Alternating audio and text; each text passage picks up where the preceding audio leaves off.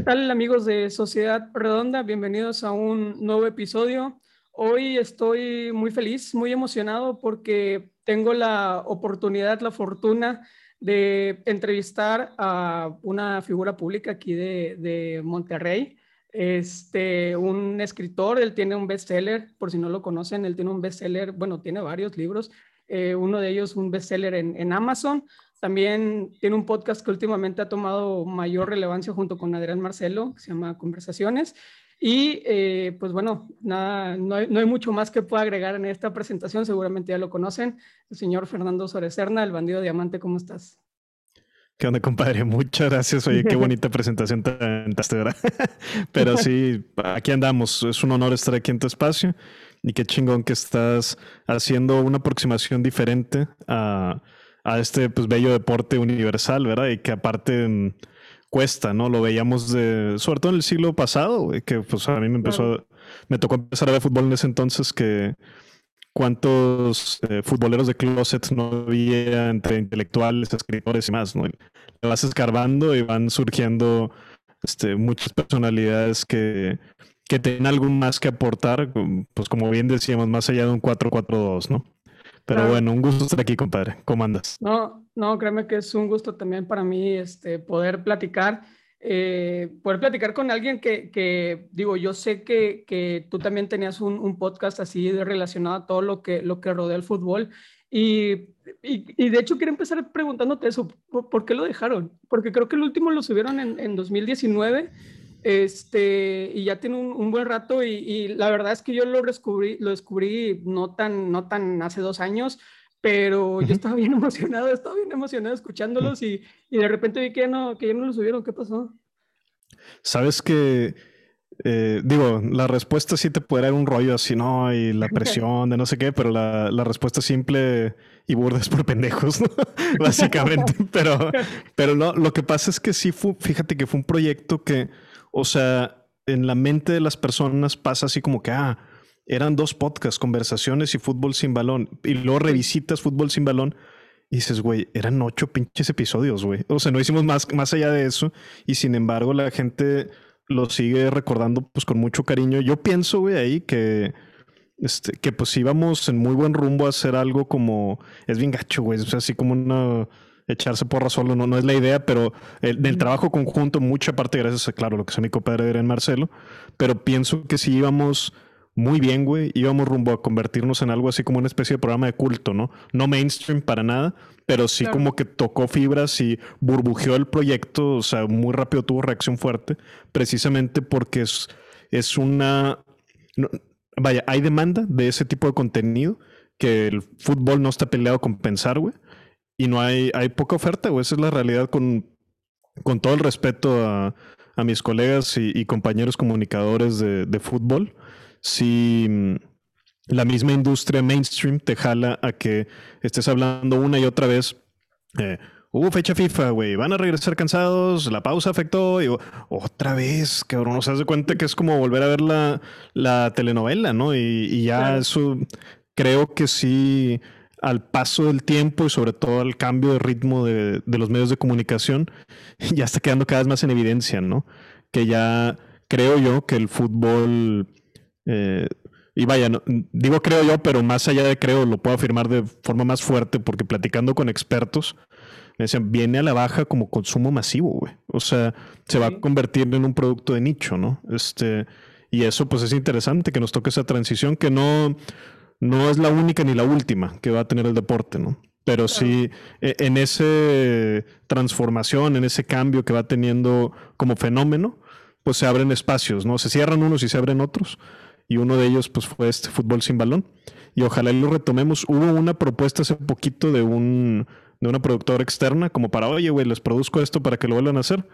No llegamos a nada en ese momento, pero ahorita realmente fue por una cuestión de te digo, bueno, por pendejos, ese fue el principal, como decía ahorita, pero, pero sobre todo de tiempo, fue dónde ponemos las canicas que tenemos, ¿no? Para apretar, güey. O sea, por sí nuestro podcast, conversaciones que pues me ha abierto incontables puertas, ha sido el proyecto que más me enorgullece y el más exitoso que yo he hecho en, en mi vida. Este, y en muchos sentidos, ¿no? En lo profesional, permeó lo personal, el sentido de amistad, muchas cosas. Pero de por sí conversaciones, lo paramos algunos meses, güey, por la carga de trabajo enorme que vino de presión y demás. Entonces fue como, ¿qué hacemos, güey? ¿Para dónde nos vamos? Por lo pronto pusimos en conversaciones, pero fútbol sin balón, este, definitivamente espero que no haya sido el último episodio del que ya vieron, porque este, yo me gustaría mucho y cada espacio que me invitan de fútbol siempre es un gusto enorme, güey. Sobre todo porque, mm, eh, perdón, nomás para cerrar, a mí tengo, tengo un, un recuerdo, güey, de muy niño, güey. Mi, mi, abuelo falleció cuando yo tenía siete años, güey. Pero yo tengo recuerdo muy, muy niño, güey, de estar en casa de, de, mis abuelos, junto con mi abuelita, prendiendo la tele y viendo a mi abuelo en televisión hablar de fútbol, ¿no? En la peña futbolística. Entonces, de cierta forma hay una, em, no sé, una, un vínculo emocional con decir, mira, qué padre, güey, a mi abuelito lo veía hacer algo parecido, ¿no? Claro, sí, y, y digo, regresándome un, un poco, eh, como bien dices, el fútbol no está peleado con, con pensar. Y, y, muchas veces vemos que los medios de comunicación masivos eh, a veces hasta critican a los futbolistas que, que, ya parece que traen un script en las entrevistas que siempre dicen lo mismo de no, fue un partido difícil, es un rival muy fuerte y sacamos lo mejor y que no sé qué, y que ya lo traen así como que aprendido el librito y, y muchas veces los medios de comunicación es igual, ¿no? Eh, las situaciones en la selección, por ejemplo, casi siempre se repiten y casi siempre es el mismo script de, de pelearte contra Estados Unidos y por qué no jugamos contra el europeo en lugar de contra el el centroamericano y siempre es lo mismo. Otra vez, sí, sí. Sí, sí, siempre es lo mismo. Si México se eliminara en la Comebol en vez de la CONCACAF, güey. O sea, saca así del, de archivo de que la, la controversia, ¿no? Y pues da hueva, güey, da hueva. Esa es la realidad ya para el consumidor, güey.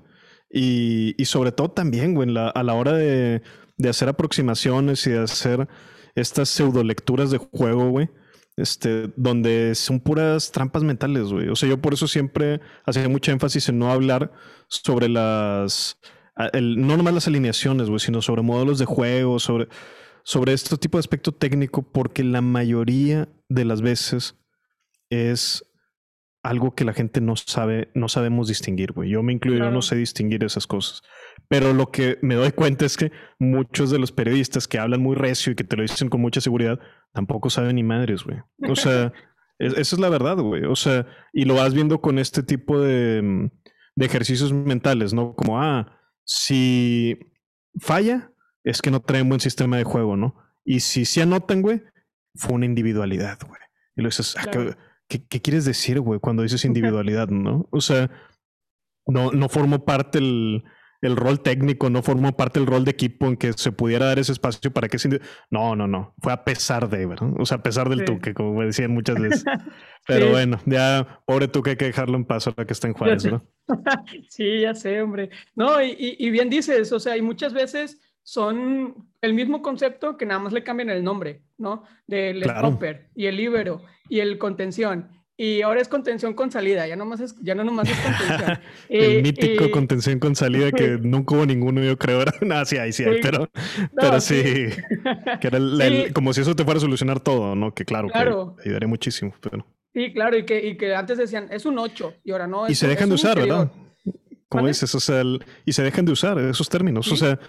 Y la, yo me acuerdo, digo, a lo mejor creo que yo soy bastante mayor que tú, pero como hace unos 10 años, güey, se usaba eh, la dosificación, güey. Y lo usaban así a la menor provocación, güey. Y luego ya, güey, dejó de existir, güey. ¿Hace cuenta? O sea, fue de que, ah, no, ya. Se acabó en el léxico futbolero porque, porque pasó de moda, güey. O sea, no, no por otra cosa, ¿no? Sí, y, Pero, y, que no nos sorprenda que en un par de años otra vez vuelva a salir el término y otra vez lo traigan de moda y... Otra vez, porque se va reciclando. Es que es la bronca, güey. Yo ayer lo platicaba, antes no me acuerdo cuando... O sea, que te digan, güey es que tú no sabes de fútbol y es como, ay, cabrón, güey, la ofensa más grande que te pueden decir, lo cual no tiene sentido, güey. No tenemos por qué saber de cómo se juega. O sea, en nuestro rol de espectador, lo que en todo caso nos toca es disfrutarlo, güey. No tengo por qué saber cómo se hace la pinche película, güey, para poder que me guste mucho y disfrutar del buen cine, ¿no? Claro. O sea, pero acá parece que hay un sentido como de importancia, creo yo, de decir, no, güey, es que este, acá el técnico de sillón, ¿no? De que el aficionado de dos cervezas, ¿no? Si, si hubieran hecho este cambio, ¿no? Pues desde el sillón y en retrospectiva, pues está toda madre, ¿no? Decía un, un compañero que tuve en el trabajo en Canal 6, me encantó la frase que se le dijo a su papá, decía, todos los mirones son chingones, ¿no? Y eso pasa ah, mucho en, en, el fútbol, ¿no? Que desde acá sentadito está toda madre y está toda madre también imaginarte, ¿no? Porque he escuchado así algunas cosas que de repente la gente asegura este, y que dices, no, mm, ¿cuál es la fuente? Pues la imaginación, ¿no? Pero bueno. Ya, ya no me, fíjate que no me gusta tanto hablar tampoco de que la gente hace esto y está mal, la gente hace eso y está mal. Ahorita nos fuimos para este tema. Hablemos de positivo, si te parece bien también. Pero sí, pero sí hay, a, ambas caras, ¿no? Y, si nos encontramos una y otra vez con esto, mm, este rol que no es de aficionados, sino de fanáticos, que se mueren con la, por la camiseta y aparte creen que se murieron por algo positivo, ¿no? Este, que se pelean con gente querida y aparte dicen, soy bien chingón, ¿no? O sea, el, el, el Deportivo Toluca quedó intacto, ¿no? Con la sangre llena de hocico porque me agarré chingazos de que, y tú no, güey, o sea, es, es, es caer, o sea, yo, entiendo, güey, que la, la empresa, el, dueño del equipo, te diga, aquí el estadio es tu casa, güey. O sea, yo entiendo que te vendan eso, pero ya que tú caigas y que tú digas, sí, cierto, güey, es mi casa, ay, cabrón, güey. O sea porque no, entonces estás cayendo ya lleno en una ficción en la que va a ser, vas a ser muy fácil pues de, de que te manipulen como consumidor. Claro, de ser manipulado. O sea, ¿en qué casa eh, no te dejan entrar si, si no pagas boleto, no? o sea, tan sí, claro. Tan sencillo como eso. Y, y regresándome un poquito que, que, decías de que la gente te dice que no sabes de fútbol, pues de entrada, ¿qué es saber de fútbol? O sea, ¿qué es, ¿qué es saber de fútbol? O sea, si sabes de, de, de, cuestiones técnicas, pues sabes de táctica si sabes de, de, hinchadas y de historia, pues sabes de historia, ¿no? O sea, ¿a qué le llamas tú saber de fútbol? ¿Y, quién es el gatekeeper, no? O sea, ¿quién es el cadenero del antro que te va a decir, oye, güey, ¿sabes qué, güey? Tú sí sabes, güey, pásale, güey. Claro. O sea, a mí me vale madre, güey, si la gente cree que sé o no sé, ¿no? Este. Y, y así debe ser, güey. O sea, tan sencillo como eso. Y este, pues sí, me, pasó levemente en, en, un debate que fue hace poco. Y yo eso que iba en el rol de aficionado, güey. O sea, yo dije, yo no vengo en rol de técnico, yo no vengo en rol de, de periodista, yo no vengo en rol de conocedor, de analista, de nada. Yo vengo en rol de alguien que, que le ha ido a Tigres desde hace mucho, ¿no?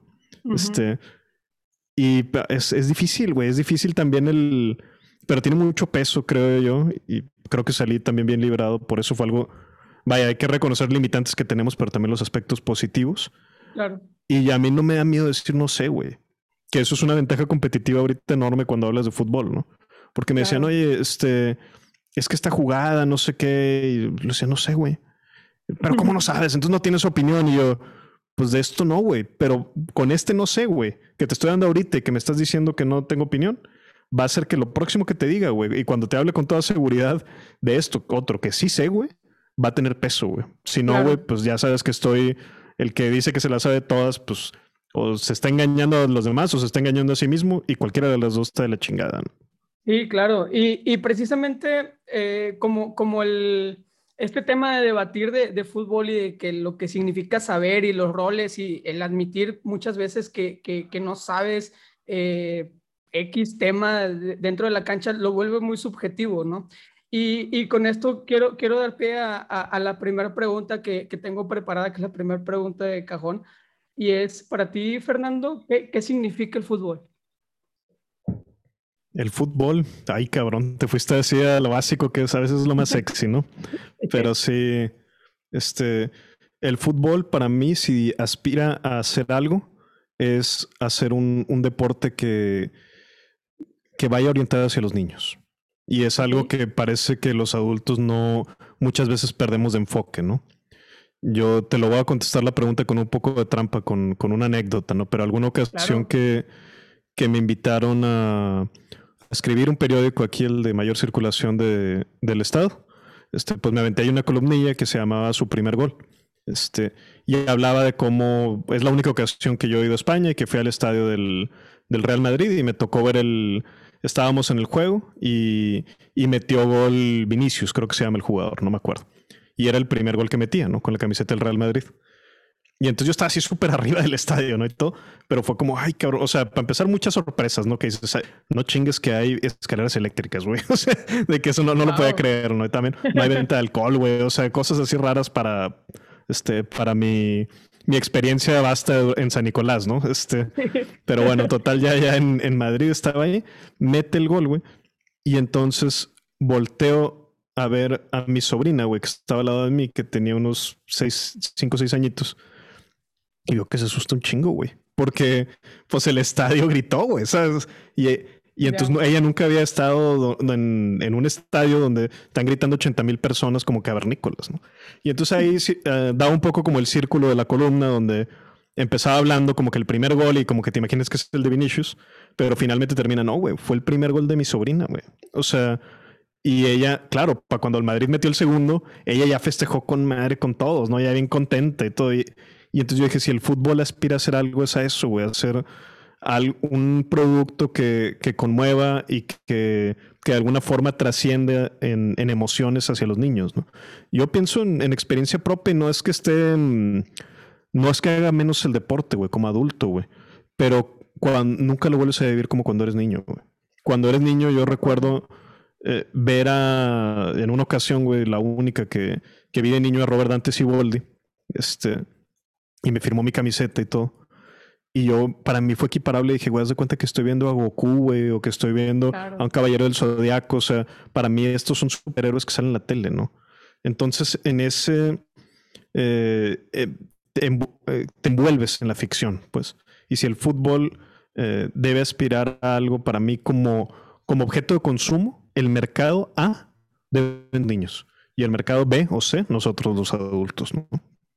Wow. Entonces, Fíjate que, que, se me hace bien interesante porque creo que de, las entrevistas que, he tenido hasta el momento, eres el primero que se enfoca en los niños.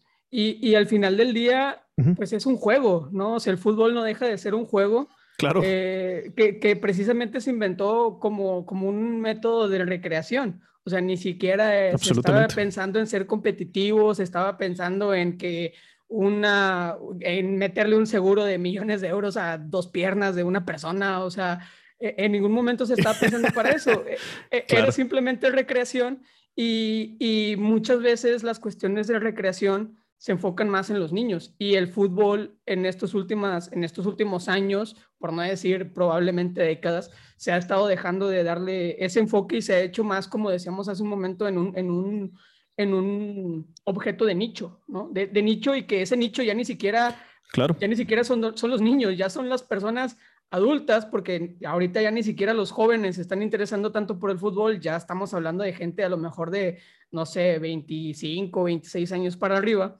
y, se vuelve mucho Sí, de, millennials y Gen X, ¿no? Claro. O sea, millennials y generación X, pero centennials, hay muy pocos que estén cayendo ya en, en esta ficción de, del fútbol, ¿no?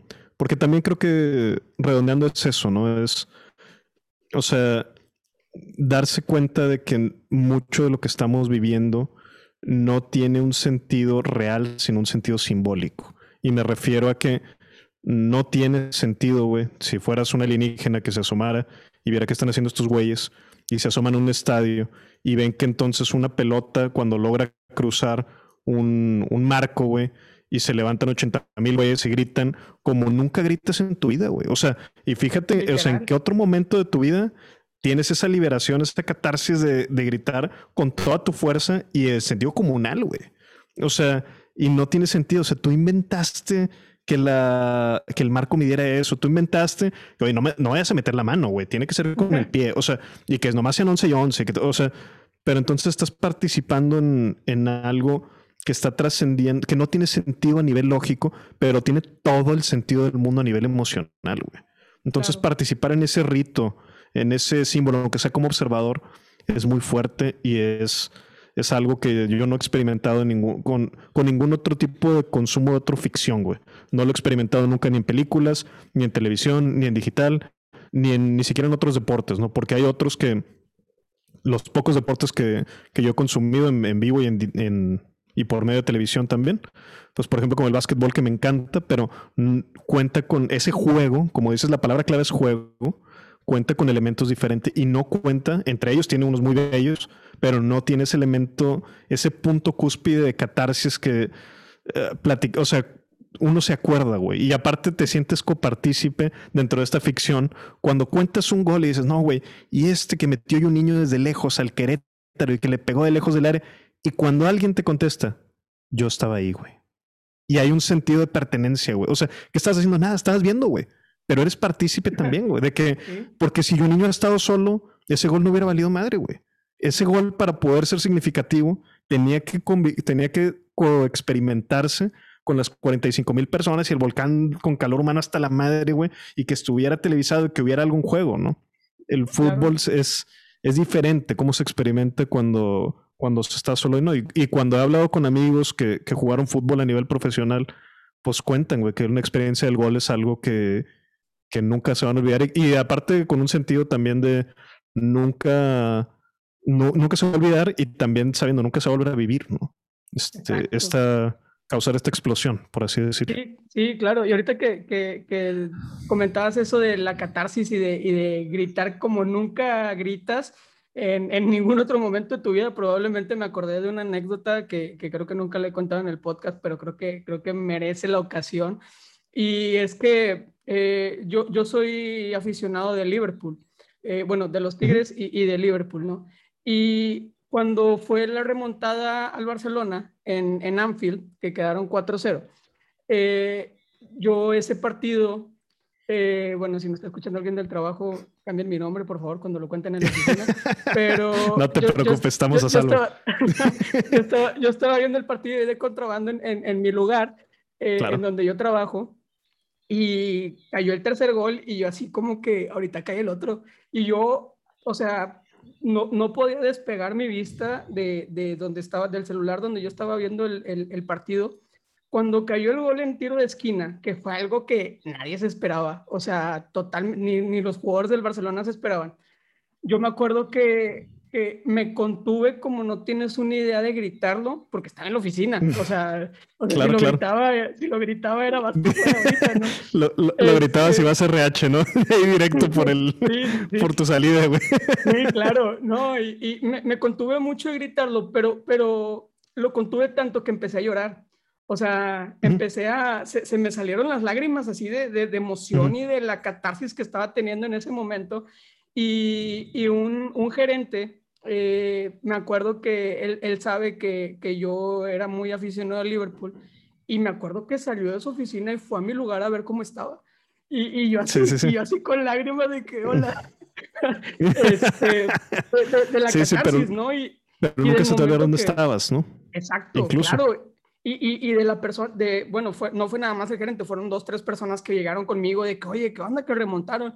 Y, y yo en un estado de prácticamente temblando y todo.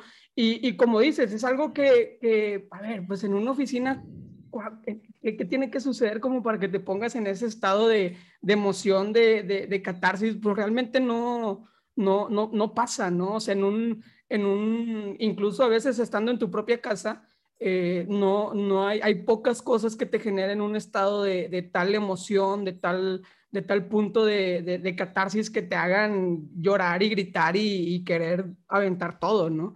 Y, y, creo que, como dices, el fútbol es una de las... Y, y, y, me parece maravilloso lo que comentas de los aliens, ¿no? Sí, yo, yo sí, yo, yo también lo he pensado, de que imagínate que, están viendo ahí, que hubieran llegado, por ejemplo, a la final de, de Tigres América y ven el gol de Dueñas y ven cómo todo el mundo se vuelve loco y aventando cerveza y...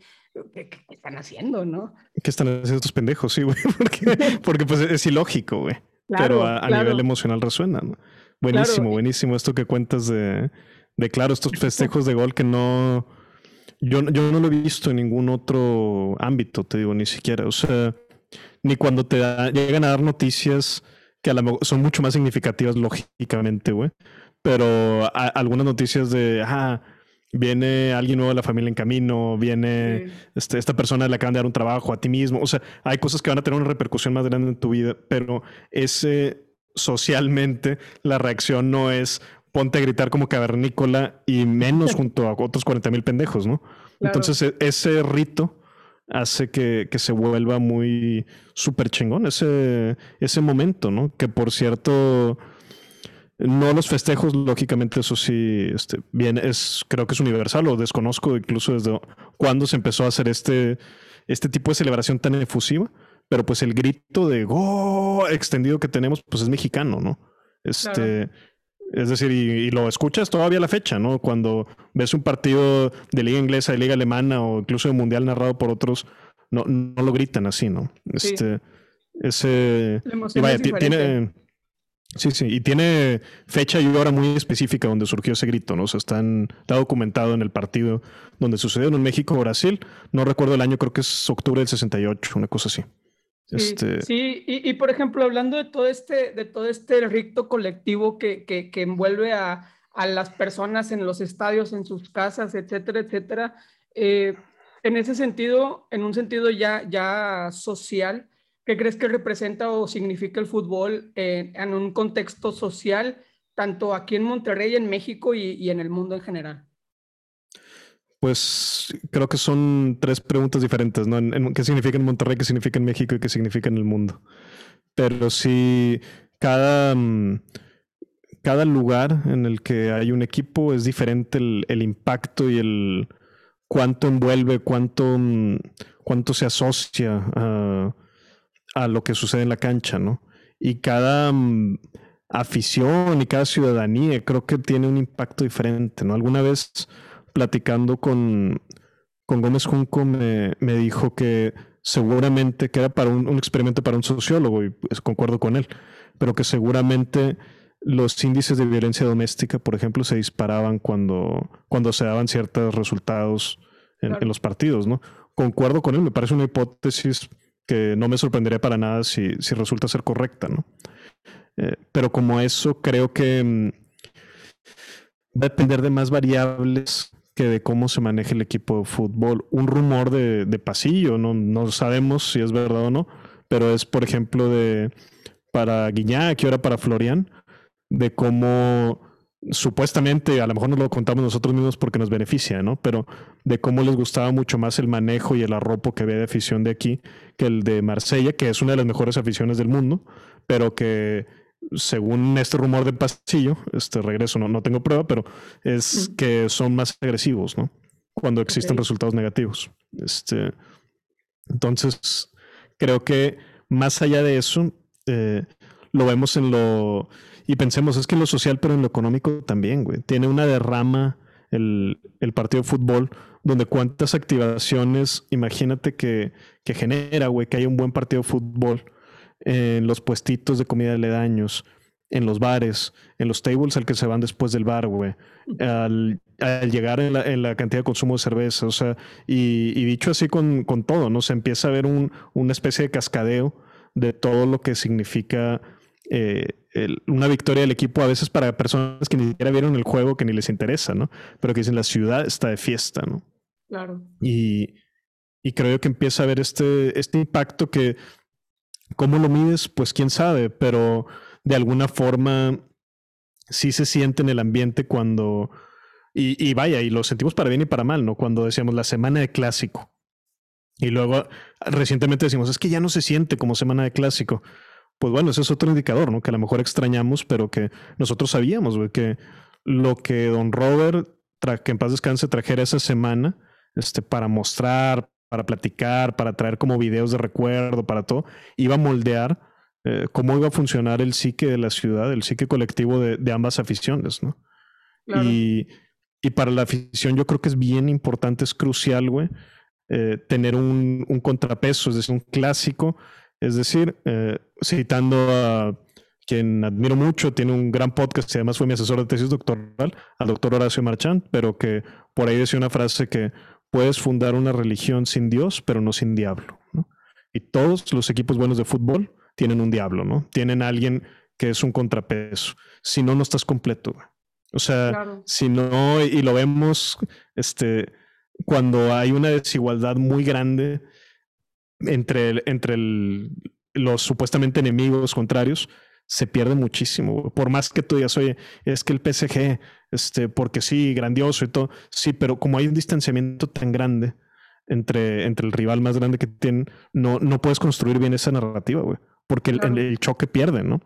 Lo, lo, cual, lo cual ni siquiera tiene que convivir en la misma ciudad, güey, lo vemos con el Real Madrid y Barcelona, ¿no? No tienen por qué estar geográficamente cerca, tienen que estar narrativamente cerca, güey, y poder construir bien por qué es tan importante que este símbolo choque con este símbolo y veamos cuál es el, mejor, ¿no? Claro, y, y, muchas veces toda, como dices, toda la narrativa va formándose y va enriqueciendo este, este, este tema de, las rivalidades, ¿no? Y, lo tenemos en México aquí en, en, varios ejemplos, ¿no? Está el Chivas América, el Chivas Atlas, Tigres Rayados, este, León, León creo que tenía su, su clásico contra Irapuato. Eh, o sea, tenemos... por ejemplo, ese, ese León Irapuato, yo sé, güey, que va a llegar gente que diga, no, es que sí es bien importante. No es cierto, güey. A todo el mundo le vale madre, güey. O sea, a todo el mundo fuera de ellos, ¿no? Este... Claro. Y, como, y como que, es lo que dicen del clásico regio, ¿no? Que, que fuera de Monterrey a nadie le importa pero a mí me da mucha risa porque repites tantas veces eso, pero al mismo tiempo, es que a nadie le importa, ¿verdad que a nadie le importa? Vean, vean, vean a nadie nos importa. Y dices, oye, si no te importa tanto, ¿por qué estás hablando de esto, cabrón? Claro. Que es un poco, güey, emular eso, porque era lo que te decía en clásicos.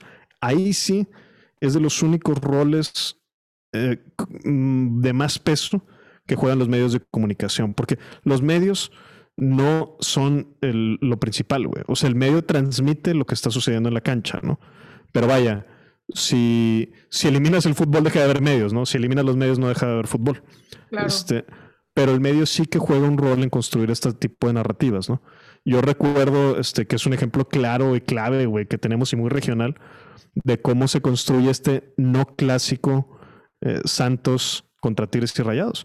y el que el, el artífice de eso es Don Robert, güey. ¿Y cómo lo construye? Diciéndoles, no.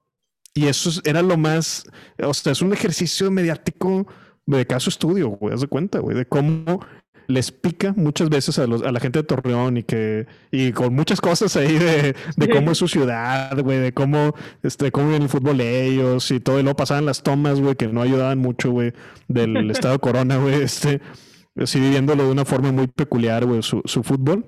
Y luego, o sea, hasta llegaron, no sé si recuerdas, a ponerle mantas allá a Don Robert con este, amenazas a él y a su familia, ¿no? Sí. Pero ¿qué hacía Don Robert, güey? Les picaba, les picaba, les picaba. Y entonces ellos, ahora sí, güey, ya estoy bien encabronado, clásico. Y Don Robert, clásico, güey. Claro que no, güey. O sea, el clásico es entre nosotros, tienes la... Pero no, güey, este nos vale. Y entonces, más encabronados, güey. Ellos, de que, ¿cómo que no? O sea, entonces se quedan sin rival. Y eso es, es algo que narrativamente ya se construyó y va a ser muy difícil cambiar esa, este, esa narrativa. Y vaya, güey, que hay que decirlo, güey. Santos en ese entonces, güey, era un equipo con mucho más logros deportivos que lo que estaban logrando Tigres y Rayados. Pero eso para fin de la narrativa vale madre, güey.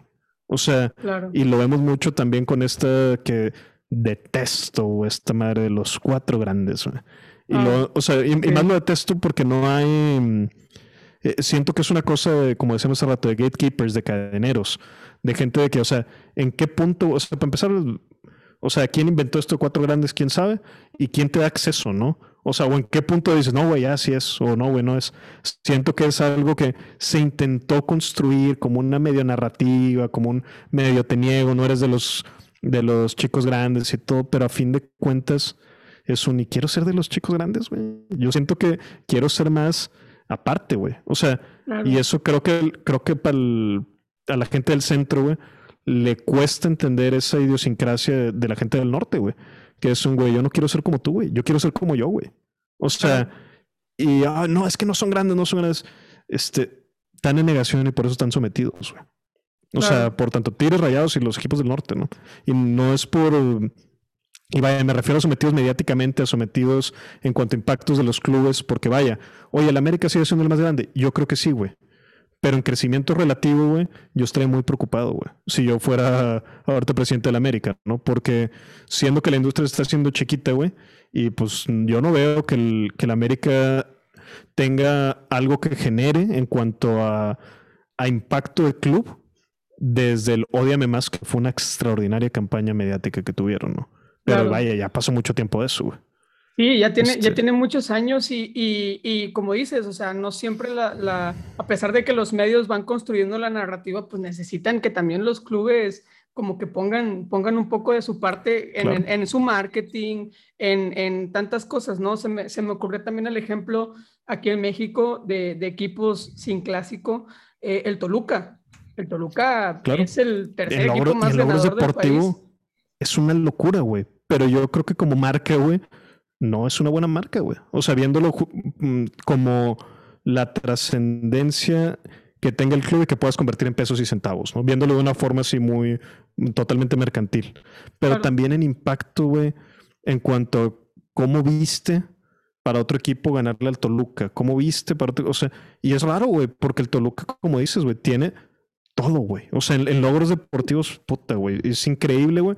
Y en logros individuales, pues tienen al, tienen a Cardoso, güey, que, ay, cabrón, güey, o sea, es delantero del más potente de su del momento en que jugó, ¿no? Este... Sí, o sea, tienen, tienen el equipo de tienen un equipo de época, tienen, tienen títulos, tienen una figura que ha trascendido los años, o sea, y, simplemente lo que decías, de, de, no puedes, este, puedes crear una religión sin Dios, pero no sin diablo, pues ahorita los, irónicamente los diablos no tienen a su diablo, ¿no? Exacto, son los que no traen enemigo, ¿no? Este, claro. Sí, porque no, no, no lo Vaya, pasa esto, güey. Si dices, oye, clásico Toluca América, pues claro que no, güey. O sea, o clásico Toluca Pachuca, pues no, güey. O sea, eso no pasa. El Pachuca es el otro ejemplo claro de esto, ¿no? De logros deportivos que no vinieron acompañados. Y vaya, sí vino acompañado de una campaña mediática muy fuerte que hubo hace unos 12, 15 años más o menos. Pachuca, el equipo de México, que no movió a nadie, güey. O sea, lleno de espectaculares, la ciudad de Monterrey al menos, este, de esos espectaculares este, con Calero, un gran arquero que en paz descanse, que también te generaba mucho, Calero como, como figura, ¿no? Pero no, no como club, La verdad de las cosas es que no, no viste eh, ganarle a Pachuca, ¿no? Para... Sí, claro. Y me refiero, o sea, y pensando si eres el América, ¿no? Que a lo mejor es el único club que ahorita eh, califique como el más grande de México, ¿no? O sea, pero no creo que para alguien de América diga, no, güey, nos mamamos, güey, le ganamos al Toluca, o nos mamamos, le ganamos a, al Pachuca. O sea, por más que traigan un nivel, eh, un nivel impresionante ese torneo, no, no, no, tienen ese peso los símbolos que vienen cargando en la mochila. Claro. Y, y, por ejemplo, hablando de, de, esto de las, de las narrativas, eh, sé que participaste en el documental de los rayados de Llegando a Casa. Eh, ¿cómo, fue, ¿Cómo fue ahí el, el vamos, la idea, ¿no? Eh, sinceramente no, no he visto el documental, eh, pero, pero supongo yo que es intentar construir la narrativa de estamos en nuestro nuevo estadio, somos rayados, eh, toda la historia del club, etcétera, etcétera. Claro. Y intentaron ahí ustedes, el equipo que colaboró en este proyecto, crear una narrativa parecida. Digo, Rayados probablemente no necesita tanto de una creación de narrativa porque ya la tiene históricamente con los Tigres, pero, pero ¿crees que pudiera ser un buen ejercicio que pudieran replicar, por ejemplo, Pachuca, eh, Toluca, Santos? ¿Cómo, cómo, cómo ves este, este, este, punto? Claro, otra frase, fíjate, lo traigo muy presente, a ver si le, le escribo para saludarlo porque lo traigo muy en mente el doctor Horacio Marchán pero dice, somos las historias que nos contamos, ¿no? O sea, las que contamos, pero también las que nos contamos, ¿no? Claro. Y entonces, ¿quién eres tú, güey? Y si empiezas a, a, platicarle a alguien sobre qué onda con tu club, güey, vas a empezar a llegar a que trae las mismas 5, 7, 10 anécdotas que traen la mayoría del, de la gente que le va al club, ¿no? Al final, creo que en documental, claro, hay una decisión narrativa fundamental que es cómo cuento esta historia. Pero tú ya tienes cierto número de piezas de Legos que te encuentras donde dices, mira, este punto es bien importante, güey. Estaban a punto de descender y se salvaron con un penal, ¿no? Mira, este punto es bien importante, güey. Estaban, llegaron hasta la final y aquí la, la perdieron, ¿no? Este, y, y entonces, ¿qué haces con esa derrota, güey, no? ¿La escondes abajo de la, de la alfombra o la rescatas y, y, la traes puesta como una cicatriz que, que llevas hacia la siguiente batalla y muestras con mucho orgullo, ¿no? Entonces es diferente cómo, cómo vives tu, tu, propia historia, ¿no? En el caso de Llegando a Casa, eh, mi rol fue como primer asistente de dirección. El director es Fernando Calife, que fue quien llevó la batuta de todo en cuanto a narrativa, en cuanto a dirección, en cuanto a todo. ¿no? Yo vaya, coparticipo ahí este, estando presente durante las entrevistas, tengo un rol donde a mí me encantó y, justamente traía esto, ¿no? Como que dije, ay, güey, pues me siento así como medio impostor, yo jamás escondí en ningún momento que, le fuera Tigres, ¿no? Este, pero sí dije que cómo es esta, aproximarse a esto, ¿no? Y claro, ahí me toca conocer a Mario Castillejos, a Miguel Mejía Barón, a Luis Pérez, güey, y a otra serie de jugadores, unos unos con unas anécdotas que digo, puta, qué chingón, y otros que digo, no chingues, güey, pinches locos, güey. Pero bueno, este, eso, eso no, viene al caso para contar ahorita, güey. Pero sí, este, sí me llevo un, un, saldo muy, muy, claro, claro, como toda institución, no dudo que sea igualito en todos los clubes y en todas las oficinas, ¿no? que ves a güeyes así que, que hay güeyes mamones y que hay güeyes que son a toda madre, ¿no? Y, y muchas veces no es quien te esperas cada quien. Este, pero sí me permite tener un conocimiento más integral de, de cómo son los símbolos y cuáles son las, las anécdotas que forman parte de, de, este club, ¿no? Entonces sí, este, sí creo que es algo que para ellos, como dices, el, el viaje era, eh, yo me fundan como club en 1945, tengo varios eventos ahí este, muy fuertes, güey, tiene una tragedia este, en un autobús que se quema, donde uno de los jugadores regresa a salvar a muchos de sus compañeros, tienen eh, sobre todo el rol para mí, o sea, no, no es el que, el que está en el documental, lo pueden ver en el documental, ¿no? Eh, que por cierto, yo creo que si le van a rayados, yo lo recomiendo muchísimo. Es como una, una carta de amor que le hizo Fernando Calife al club de sus amores, ¿no? Como tal. Este, pero para mí, puntos clave en cuanto a rayados fue la parte curiosamente, güey, la, administrativa, güey, que es la menos sexy de todas, ¿no?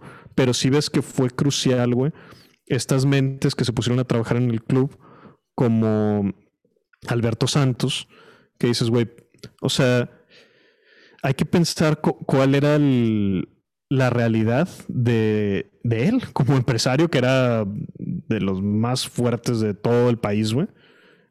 Y entonces decir, güey, le voy a poner mi tiempo, horas y cariño a este club, güey, que mete dos mil personas al estadio, ¿no? Y entonces está bien cabrón, güey, como proyecto de, para ellos, ¿no? Y, y tener la visión de decir, güey, eh, sí mete dos mil personas, güey, pero si yo lo agarro, güey, se puede convertir en otra cosa, ¿no? Y entonces, como Alberto Santos pasa de meter dos mil, cinco mil personas a tener estadios totalmente llenos, ¿no? O como Lankenau, por ejemplo, que tiene también toda otra historia que es así, tipo Wolf of Wall Street, ¿no? Todo lo que toca vivir con él, pero como tiene algunas decisiones administrativas que dices, qué raras decisiones y qué chido poder tener ese entendimiento como, digamos, de fútbol empresa, güey, que a veces no, no es, uno le interesa más, oye, este gol estuvo muy bonito y todo, pero cuando ves que en decisiones administrativas empiezan a permear hacia lo que está pasando dentro de la cancha y dices, ay, cabrón, güey. O sea, y Lankenau, por ejemplo, fue el primero que, y vaya, güey, esto es algo bien raro de decir, pero es la realidad, fue el primero que hizo que entraran mujeres y mujeres fresas al estadio, ¿no? O sea, que era algo impensable, güey. Y más en ese tiempo. Realmente, en algunas cosas, no digo que este Lankenau haya sido Dios ni tampoco el diablo, no, ni lo conocí ni nada, pero sí tomó unas decisiones que dices, ay cabrón, güey, o sea, él las estaba tomando en los noventas, algo que los demás nos tardamos 20 años más en, empezar a entender que, que podía ser posible. Y lo hizo de una forma muy, muy funcional, ¿no? ¿Qué hizo, güey? Compró al Tato Noriega, güey. Y este güey, ¿qué onda? ¿Cómo juega? que te valga madre, güey. O sea, el vato va a hacer que las chavas vayan al estadio y dicho y hecho, güey. O sea, wow. y vaya, ser un buen jugador, ¿verdad? El Tato, pero pero la decisión, esa, pues sí me tocó escucharla del, del que cerró el trato, ¿no? Así como tal de para traer al Tato y fue una decisión que no vino de dirección técnica, vino de, vino de Lankenau, ¿no? Claro, y, y, aquí podemos, digo, y creo que es un ejemplo perfecto de cómo el fútbol no, no, no siempre es nada más en la cancha, ¿no? Involucra muchas cosas adicionales que, como bien dices, lo administrativo invariablemente, aunque no sea tan sexy como mencionaste, eh, permea en la cancha, para bien o para mal. Y, tenemos ejemplos como el del Tato, que, que, fue, digo, por lo que me platicas, la verdad es que yo no conocía esa anécdota, pero por lo que me por lo que me platicas fue como sacarse la lotería, ¿no? O sea, le diste el blanco porque empezaste a traer otro tipo de mercado que a lo mejor, como no está tan interesada en el juego, pues te consume más eh, este, botana, a lo mejor más, más cerveza o más refresco, más, porque como no está enfocada en el partido, pues está acá pajareando comiendo botana, ¿no? Eh, es una decisión muy rara, güey. O sea, incluso como empresario, que tú dijeras, oye, eh, pues aprieta más el mercado que ya existe, pero que este güey viera, no, güey, existe un mercado B y puede ser igual o más valioso porque además te, te genera este ambiente que ya no es nada más de ni, ni tan agresivo, güey, como si estuvieran puros hombres. Claro. y que además, este, pues va más hacia lo familiar, hacia lo padre, hacia todo, ¿no? Y entonces, sí, güey, la anécdota, pues digo, la voy a contar, ojalá no haya bronca, no creo, la neta, porque pues nos la contaron públicamente, pero pues lo trajeron cuando Miguel Mejía Barón era técnico de Rayados. Y cuentan que fue en lo que se paró al baño, güey. Miguel Mejía Barón, güey. Que estaban en el draft, güey. Y entonces cuando él se para al baño y regresa, ya estaba firmado, güey. Entonces aprovecharon hasta el técnico, güey. Digo, ahí queda para la anécdota. Ya lo, podrán confirmar o desmentir los que estuvieron ahí, ¿no? Pero, pero esa fue la que contaron ahí. Rara, este, esta anécdota, ¿no? Claro. Y recordemos la camiseta de la selección, Sport, güey. Que es obviamente con el beneficio de la retrospectiva dices, oye, güey, Mejía Barón estaba en rayados, güey. Se lo trajeron de, Pumas, ¿no? Directamente. Y recordemos que en ese cambalache, güey, o sea, cuando te traes a Mejía Barón de Pumas hacia rayados, Pumas le dice, no chingues, este, ¿qué me hiciste, güey? O sea, ya te vas y ¿qué voy a hacer, güey? Y la respuesta de Miguel Mejía Barón, de Miguel Mejía Barón es, pues ahí está el Tuca, güey. Digo, ¿cómo, güey? Es jugador, güey. Sí, güey, pero esta tú puede dirigir, güey. Y ese fue el primer equipo del Tuca que no ha parado de dirigir desde entonces, ¿no? Y entonces Miguel Mejía Barón llega a los Rayados, los dirige aquí de una forma muy, muy, muy positiva, güey. Que fue, creo que justo él es el que le toca esta famosa planadora, ¿no? Este, aquel sobrenombre de esos rayados. Y, a mí, y entonces llega el punto donde la selección dicen, oye, es que este güey déjame, tráemelo para acá. Y el Ankenao, pues negocia, ¿no? Y ya nos queda para la imaginación, güey, pero pues lo que sabemos es que sí se va Miguel Mejía Barón, y cuatro años después, el siguiente mundial, la camiseta de México, que para mí es la más bella que se ha hecho en, toda la historia de los mundiales, pues la marca es Sport, que era la del Ankenao, ¿no? Este, y, para la visión, como dices, ¿no? Total, total. La, visión del, del, directivo que, cómo permea. Que hubiera, güey, o sea, porque este güey recordemos que además de todo lo que hizo era banquero, ¿no? Este, que hubiera una tarjeta de crédito que dijeran, esta es la de rayados, güey o sea, es una asociación súper extraña de hacer, güey, que ahorita la vemos como común, güey, porque ya funcionó, güey. Pero pensar, oye, güey, pero ¿cómo, güey? Es un producto de dinero que me van a dar crédito, que aparte era medio nuevo y todo, o sea, y luego sí, güey, y aparte esta es de rayado. ¿Qué tiene que ver una cosa con otra? Nada, güey, pero a nivel emocional, güey, va a jalar, güey, ¿no? Y de hecho, ahorita no, no, no nos metamos más golazos en cuanto a marcas, pero muchos clubes de los buenos tienen tarjetas de crédito, ¿no? Claro, y, sí, sí, sí, y, mercancía que muchas veces ni te, ni te imaginas que tienen, ¿no? Claro. sí, sí, que no, no tiene que ver ya con ni con fútbol ni con derivados, pero pues trae la marca, pues la quiero, cabrón. Sí, claro, o sea, relojes, portaplacas para los coches, o sea, cosas así que tú dices, ¿por qué? Almohadas, y voy a dormir con mi almohada de Cuauhtémoc blanco, ¿no? Ah, pues. de ahí es donde compro una, güey, del gobernador Cuauhtémoc blanco.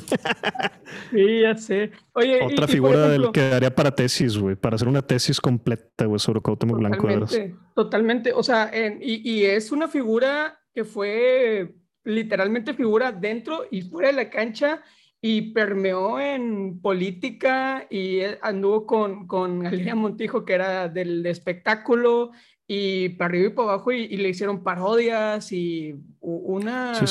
No, no, güey, pues el punto cúspide para mí social que no tiene sentido, es, pues lo metieron en la novela, güey, como bombero, güey. Lo mataron en la telenovela, güey, y hubo que revivirlo, güey. Y a los, a los tantos capítulos regresa quemadito así, o sea, con, vaya, o de, de, mentira, ¿verdad? dentro de la ficción de la telenovela, regresa el bombero así como que mamá me salvé del, del, incendio, ¿no? Y ya lo, lo, abraza ahí, creo que es Carmelita Salinas, no sé quién la mamá, mijito. Y ya, porque, porque la novela ya se había caído, güey, porque ya no se le Cuauhtémoc, güey, ¿no? Este, no, y... vaya que este güey me parece que todavía estaba en activo, güey, como jugador en ese momento, güey. Sí, o sea, una locura, una locura. Sí, no, era un, era un, un, showman en todos los, o sea, en todos los ámbitos en los que estuvo Cuauhtémoc fue, fue figura, ¿no? Como bien dices, un, un caso de estudio totalmente. Totalmente. Y, y regresándome un poquito a este, a este tema de, de, cómo ayudaste a construir la narrativa para, para el documental Llegando a casa, eh, quiero, quiero entrar en este ejercicio que, que me gusta hacer y es que vamos a suponer que, como, como, como, lo mencionamos hace un rato, llegan extraterrestres, ¿no? A ver, a ver así qué está pasando en el estadio de, Tigres y te toca ser embajador de la Tierra. Y, Fernando, tú le vas a presentar a los extraterrestres el fútbol.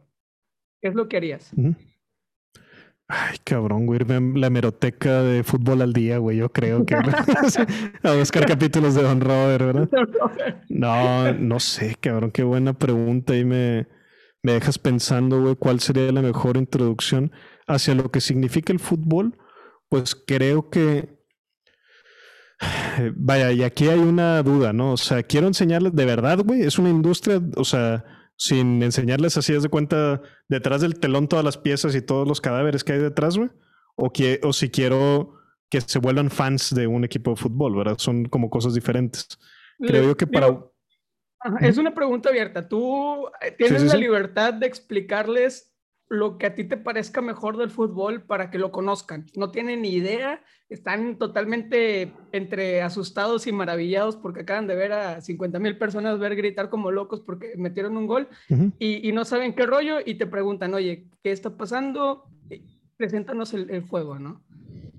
Perfecto. Para mí, creo que la mejor introducción para este fenómeno sería un mundial, güey.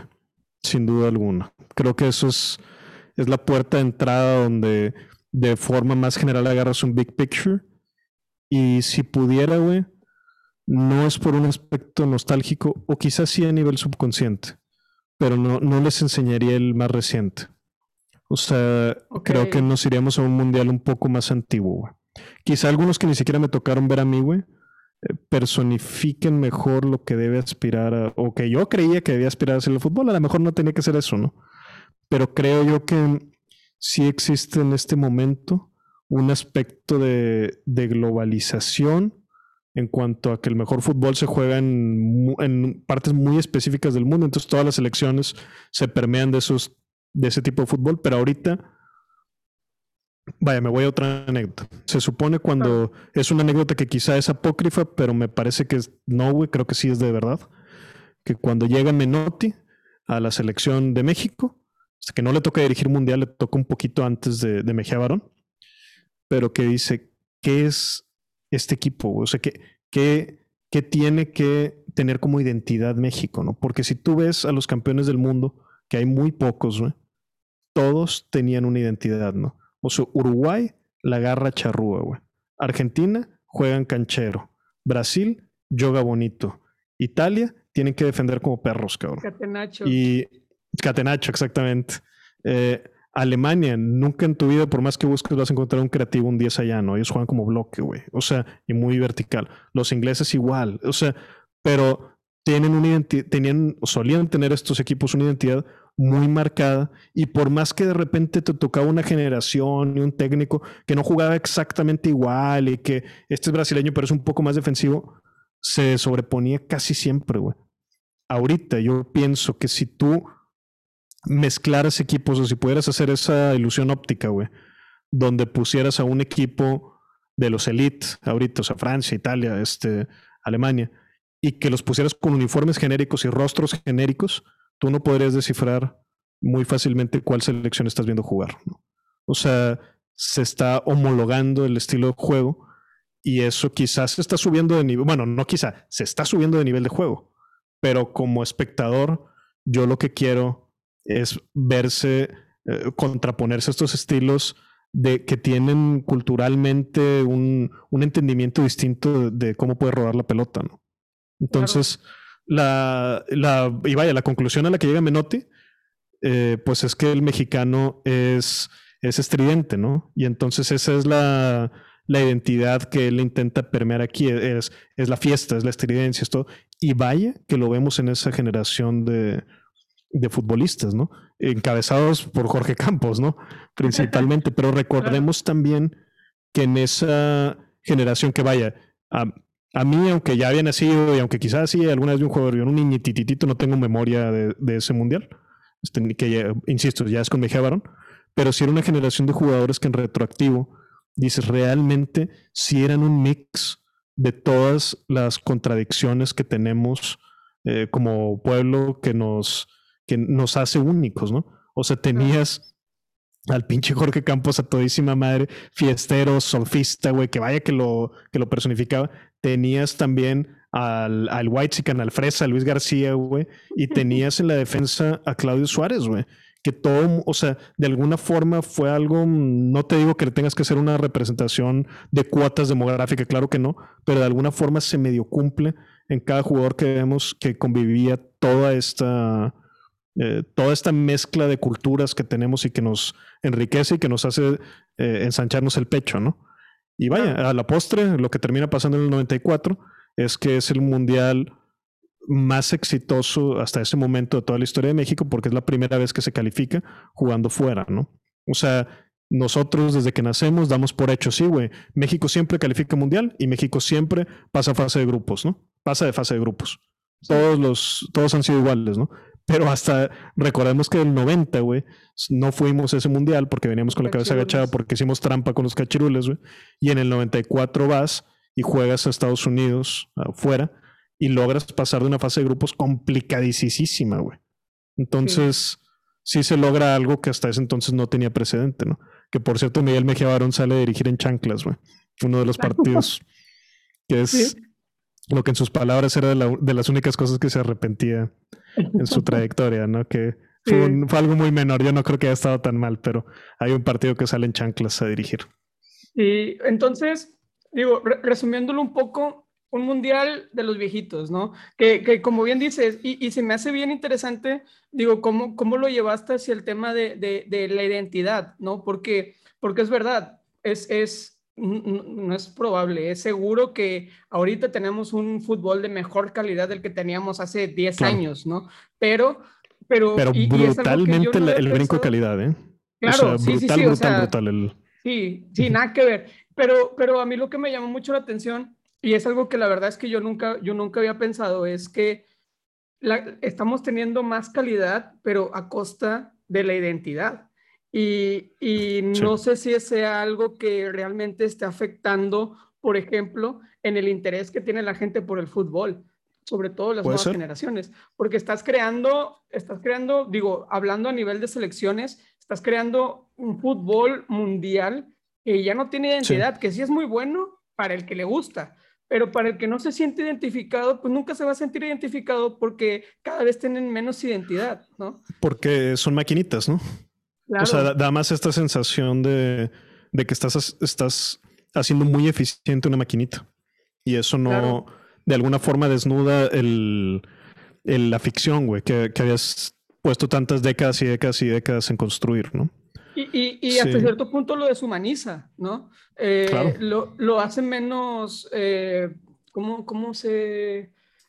Que te puedas identificar menos, ¿no? O sea, que, que, te veas menos en el espejo de un jugador de, mira, él es el que, el que como yo iba a jugar esta cancha y, y ahorita ya está jugando en, en, en, Tigres o ya está jugando para irse a Europa. Cada vez lo vas, vas sintiendo menos ese sentido de cercanía y ese sentido de pertenencia porque cada vez están haciéndose mejores jugadores, pero de una, de una idiosincrasia, vamos a llamarlo un poquito más genérica, ¿no?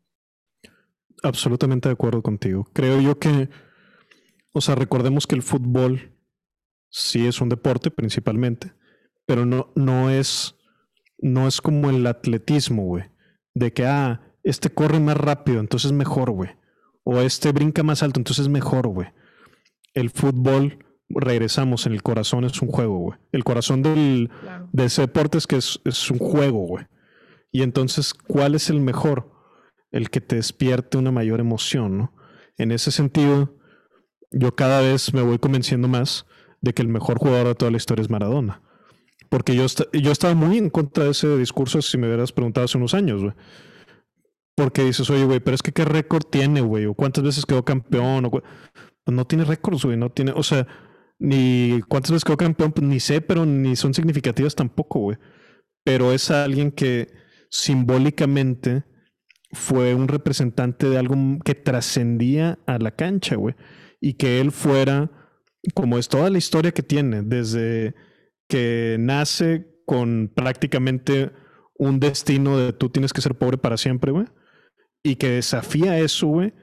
Y que se impone a eso. Y que aparte al llegar a ser una figura mediática y de gran impacto cultural y económico, güey, nunca deja de ser pueblo, güey. Y eso hace que, que mucha gente de la élite o gente más fresa o gente supuestamente más cultural o así, que lo detestara, güey. Porque era este es rico, pero no se comporta como rico, güey.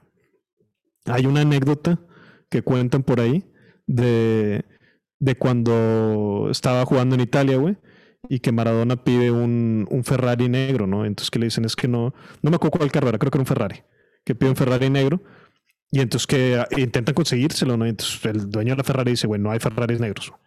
Este, entonces, no, pero es que él quiere uno, no sé qué y todo.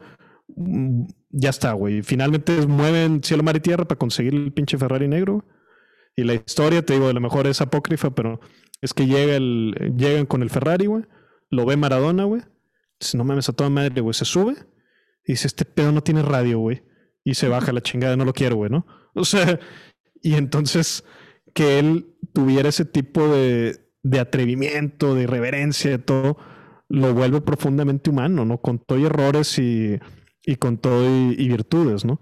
Y lo que él hace en, el mundial que le toca jugar, por cierto, en México y hacer campeón Argentina, güey, pues es lo. Con, e, involucra muchas cosas, güey. Involucra política, involucra sociedad, involucra un desafío a la potencia, güey. Y oye, güey, les, les estaban matando a los argentinos en la isla, güey, de las Malvinas, güey. Y esto no en práctica a lo mejor no te trajo nada, pero en lo simbólico sí, güey. Y vaya que los símbolos tienen peso, güey. Claro. Entonces, cuando a él le toca el desafío más grande de toda su vida, güey. O sea, si había un momento donde él tenía que responder en todo lo que le tocó vivir, güey, era ese, güey. Ese día, que le tocó estar debajo del sol, güey, partiéndose. ¿Y qué hace el vato, güey? Se vuelve más grande, güey. Carga a todo y dice sobre la chingada, güey. Entonces, eso que él logra en ese momento como el foco máximo de su vida, güey, iluminarse así de esa forma, dices, puta cabrón, o sea, ¿cuál pinche récord de quién estás hablando? El otro brinca más alto, me madre, güey, o sea, eso es a lo que aspira un, un mejor jugador del mundo, ¿no? Claro. Entonces creo yo que cada vez me convenzo más de eso, güey. y cada vez me convenzo más, por ejemplo, que Cuauhtémoc es el mejor jugador mexicano que ha habido, ¿no? Por más que digan, oye, güey, imagínate que que si hubiera, si no lo hubieran agarrado como lo agarraron fumando, ¿no? Una vez así en el mundial, o sea, y que no sé qué, que hubiera sido un poco mejor, ¿no? o sea, y tú dices, pues ahí está Carlos Vela, güey. ¿Para qué lo quieres, güey? O sea, ¿quieres a Carlos Vela, güey? Sobre, o sea, ¿prefieres eso como consumidor de fútbol? Digo, si eres la mamá de Carlos Vela, pues sí, güey, quieres que tu hijo le vaya muy bien, ¿verdad? claro. Pero como consumidor de fútbol importa mucho más, tiene mucho más impacto en cuanto a las anécdotas que vas a contar, que vas a reír y que vas a asociar fuertemente para siempre, güey, tiene que ver mucho más con lo emocional que te que tenga de carga y que te pueda causar un jugador, ¿no? En este caso, claro. Sí, claro, y, y, y, yo créeme que estoy totalmente contigo en el, en el aspecto de Maradona, ¿no? Yo hasta hace, yo hasta hace relativamente poco, yo estaba convencido de que Messi era el mejor jugador de la historia y, y por, por, el juego, por la táctica y por eso de que se de fútbol, ¿no? Entre comillas. Sí. Eh, pero, y porque seguro es más rápido, güey. Y seguro ha metido más goles y seguro, o sea... Sí, y más difíciles. Y, y no sé si, si, viste en algún momento que sacaban eh, como cápsulas donde científicos estaban como que midiendo que si el balón que tiró Messi iba un centímetro más a la izquierda lo hubiera fallado y, y como que nada más son para, para enaltecerlo.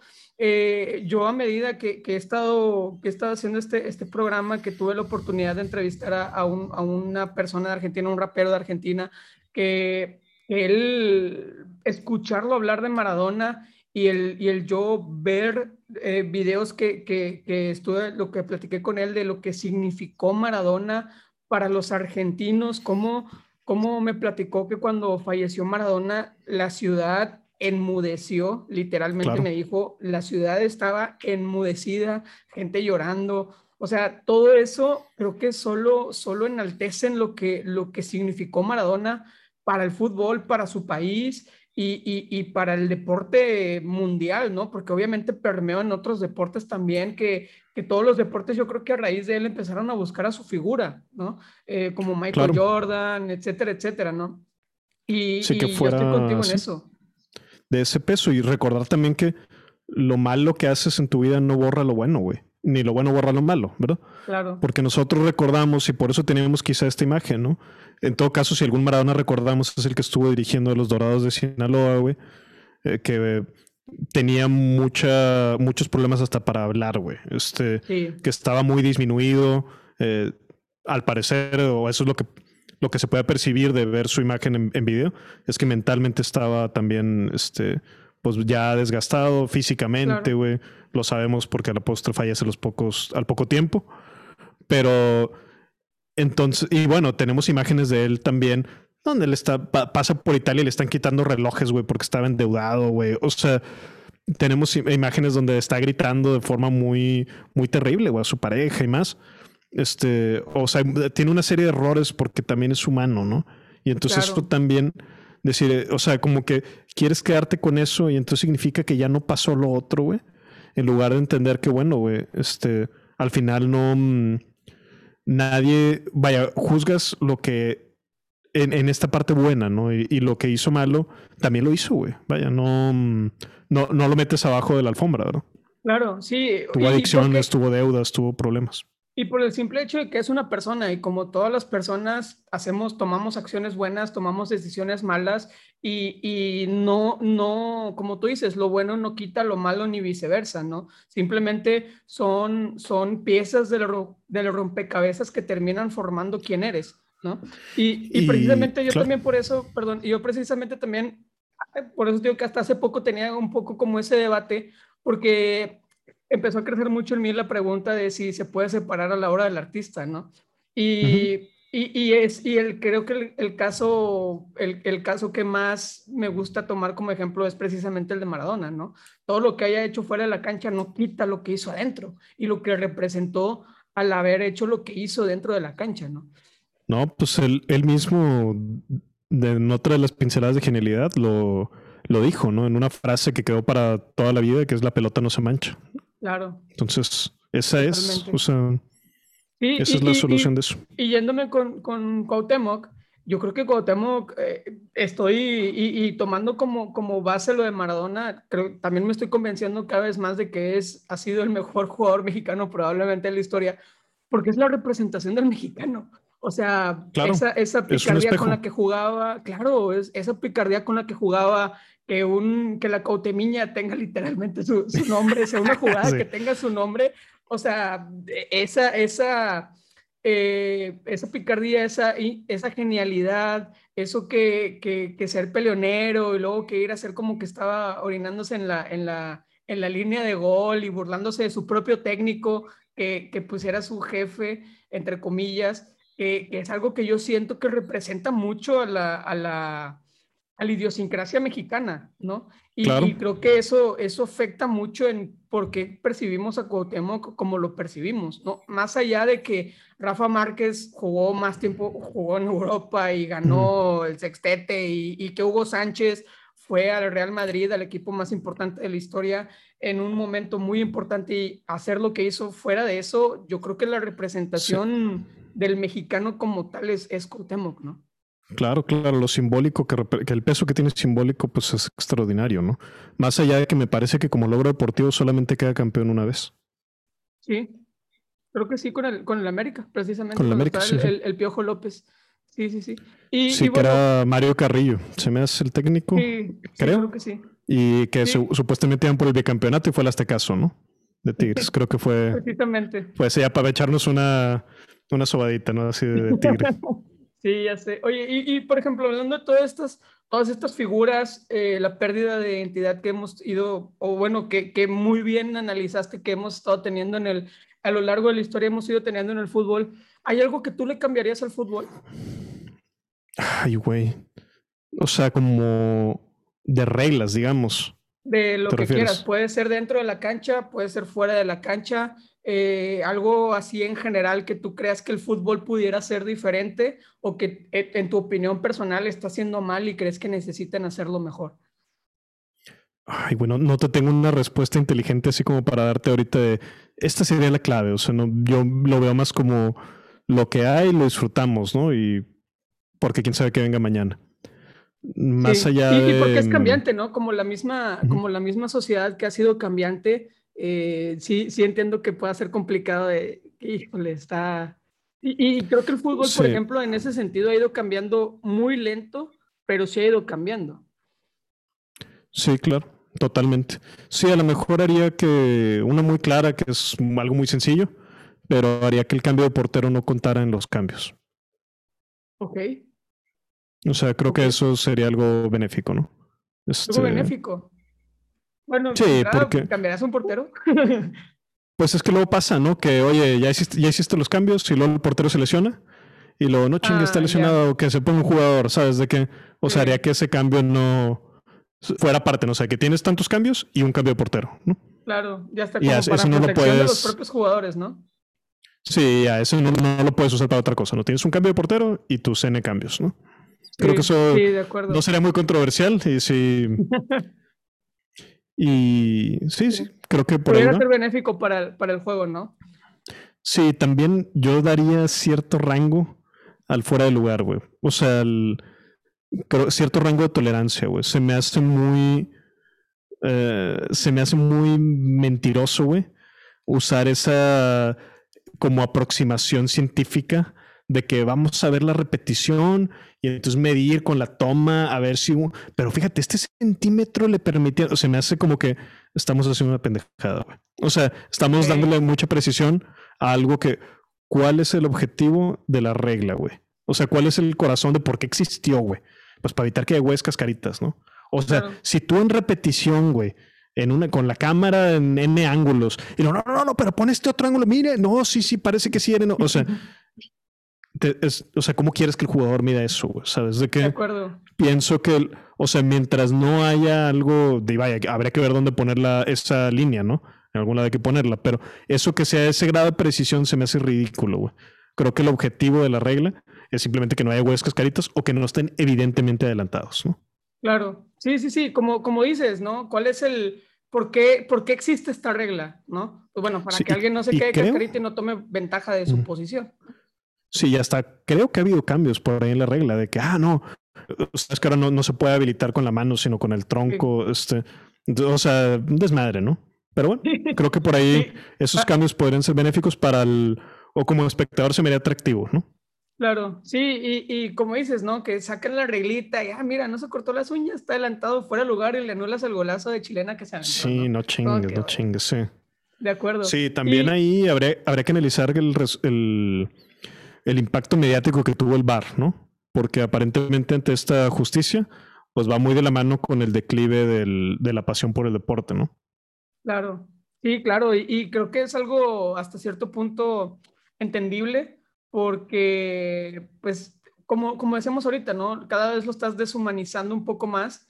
Entonces, pues, para ver algo, algo, algo que va a ser decidido por una máquina, pues me pongo a ver otra cosa, ¿no? Y, al y lo más curioso, güey, ni siquiera está homologado, güey. O sea, luego es de que, ah, van a jugar en CONCACAF. No, acá no hay. Lo, ¿Cómo que acá no hay, güey? O sea, ¿de, ¿de qué estás hablando, no?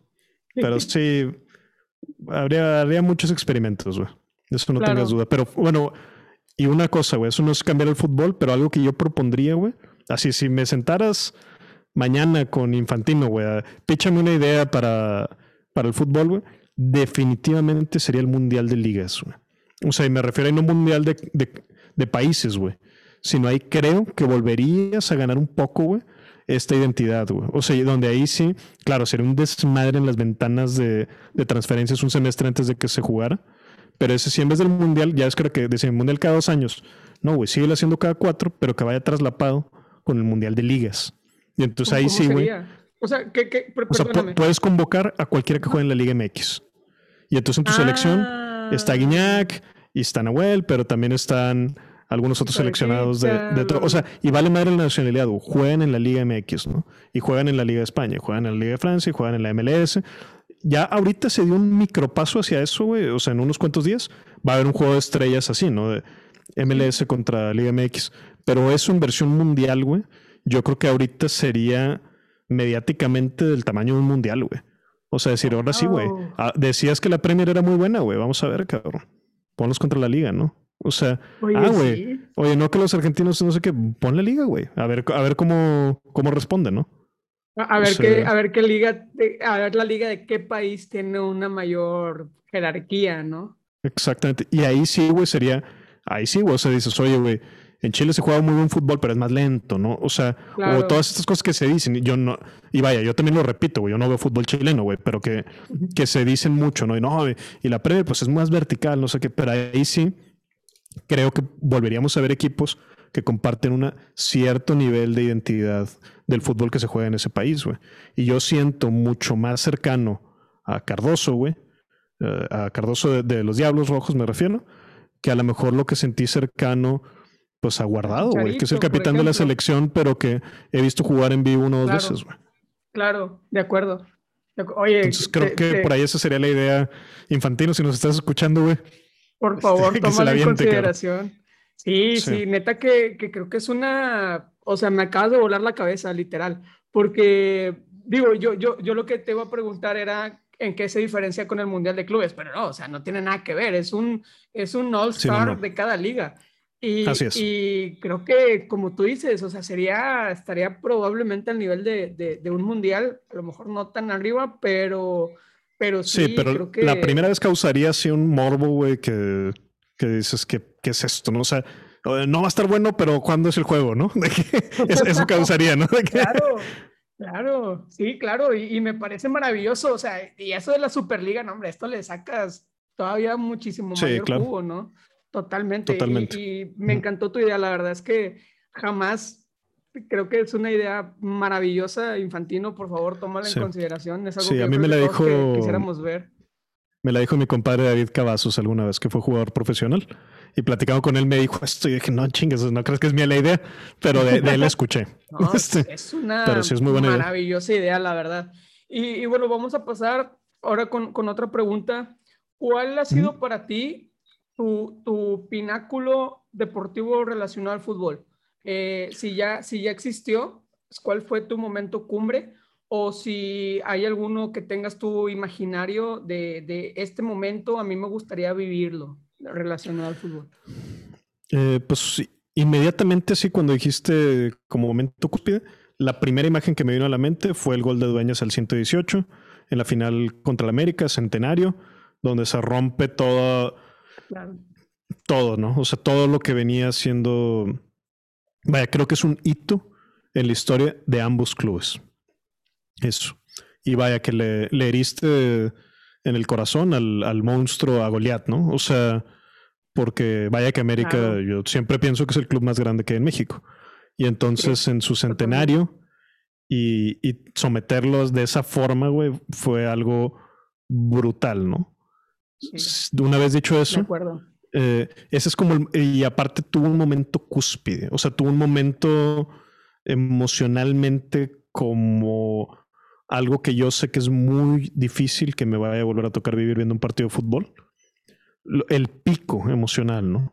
Porque ya cuando pasa ese gol, güey, ya curiosamente, aunque siga estando súper cabrón, eran penales y todo, pero se sentía ya la energía, si es que pudiéramos hablar de algo así, la, la el ambiente, la atmósfera del estadio, ya era como, es inevitable, güey. Tigres va a ganar, güey.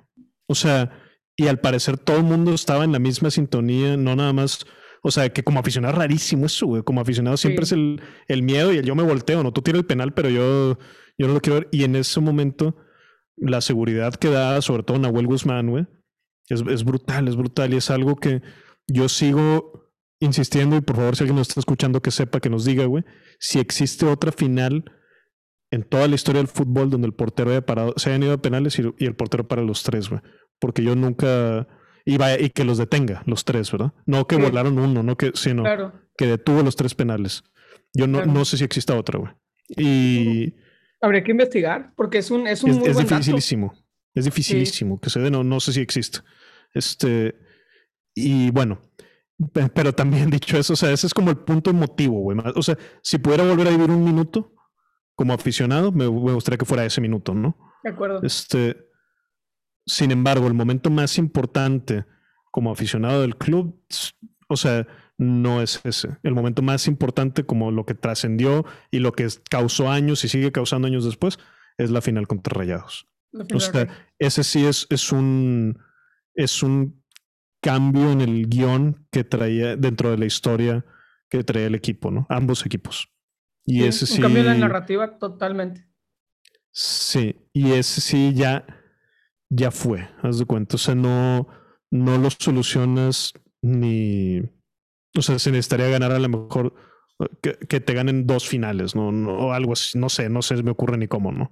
O sea, eso que fuera tanto, güey, lo, había hecho alguna vez Don Robert, ¿no? El día que haya una final me retiro, ¿no? Este, pero ese era el peso, güey.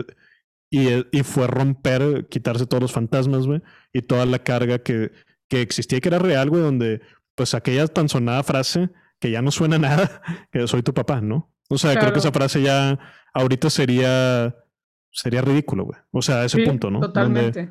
este, Pero tú rompes con ese, ese fantasma que tenía 10 años construyéndose y siendo sistemáticamente real, güey.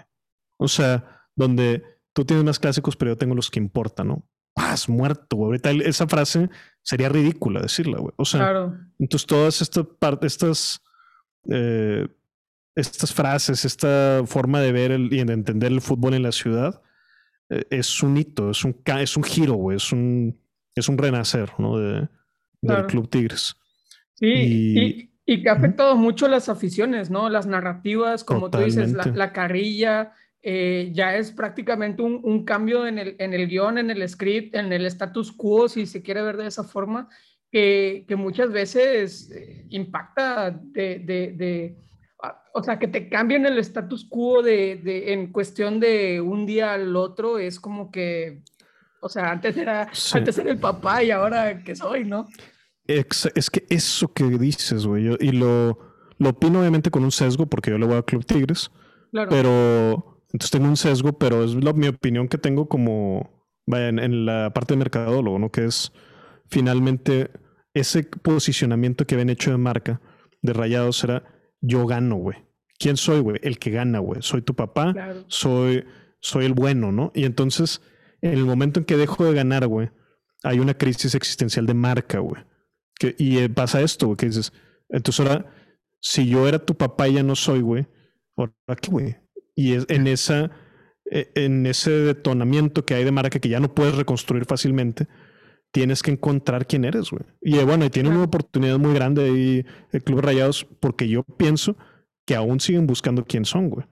O sea, a mí, el hagámoslo bien, güey, no me mueve nada, güey. Y no conozco a nadie a quien lo mueva. esa campaña mediática que es muy loable, pero que no, no ha funcionado, ¿no?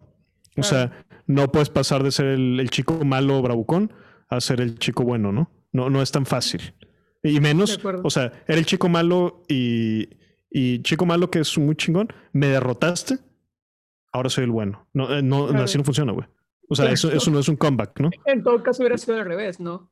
Lo, lo convencional, si tú quieres. Claro, claro. Y, y la marca de Tigres, como la han construido, que es incomparables en las buenas y en las malas, pues es más flexible o resiste mucho más a, este tipo de, de, altibajas deportivas, ¿no? Porque en las buenas estoy contigo, soy incomparable, en las malas también, güey, soy incomparable, güey, estoy contigo, ¿no? Entonces, e, es, es, es, está mejor construida esa marca, en mi opinión muy particular, y en mi visión estrecha del mundo, eh, creo que es, es, es más redituable ese, ese tipo de marca. Y como dices, es muchísimo más flexible y creo que eso en una marca es, es crucial, ¿no? Porque y más en una marca deportiva, porque como, como el fútbol, en el fútbol hay muchos picos, muchos altibajos, bueno, no en el fútbol, en cualquier deporte, hay, hay altibajos, hay, hay rachas en las que te puede ir mal, puedes tener en, en, la NFL, en la NBA, en el deporte que tú me digas, rachas perdedoras, que pierdas 10 juegos de, de 13, o sea, muy malas. Y, y, el tener una marca flexible, pues te ayuda a, a, más o menos sobrellevar esas malas rachas y poder enaltecerte en las buenas, ¿no? Claro, que ahí también, vaya, tienes que construir la marca con lo que encuentras en tu realidad, ¿no?